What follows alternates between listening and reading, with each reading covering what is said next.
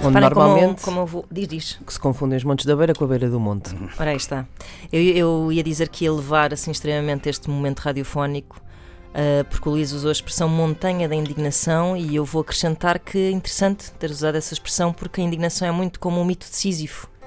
As pessoas vão indignadas a rebolar a sua pe- pedra de indignação até ao topo depois a pedra volta cá para baixo e nada mudou. Olha, se queres ser culta, Não, tudo, no fundo tudo muda porque voltam a fazer o mesmo no Exato, dia seguinte. se exato. não é? queres ser culta, não Exato. dizes eh, topo, dizes cume.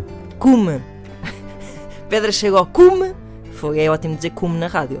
Bom, eh, é uma bela história que foi publicada no, no Facebook do público na semana passada. Uma expedição recente à Antártida revelou sinais de vida nas águas do lago Mercer. Mercer, por baixo de uma camada de gelo com 1068 metros de espessura, a cerca de 600 km do Polo Sul.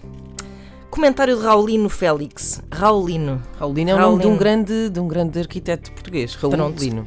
Este, este é Raulino.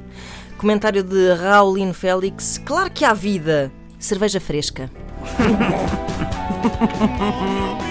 Onde há vida, há cerveja.